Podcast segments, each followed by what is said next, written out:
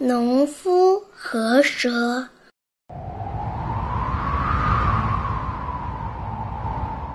冬天到了，漫天飞雪，天寒地冻。农夫在路边发现了一条毒蛇。农夫本是最怕蛇的，本来他想拔腿就跑。可看那蛇却一动不动，原来早就冻僵了。农夫是一个心肠很软的人，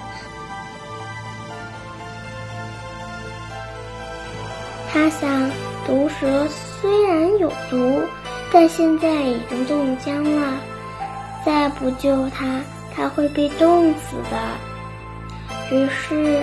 农夫放到自己怀里，希望能救活他。温暖时冻得半死的毒蛇苏醒过来，可他不管是谁救了他，对农夫就咬了一口。农夫中了剧毒，奄奄一息。他怎么也没想到。被自己救活的蛇会恩将仇报，他终于明白了，对恶人是不能有怜悯之心的。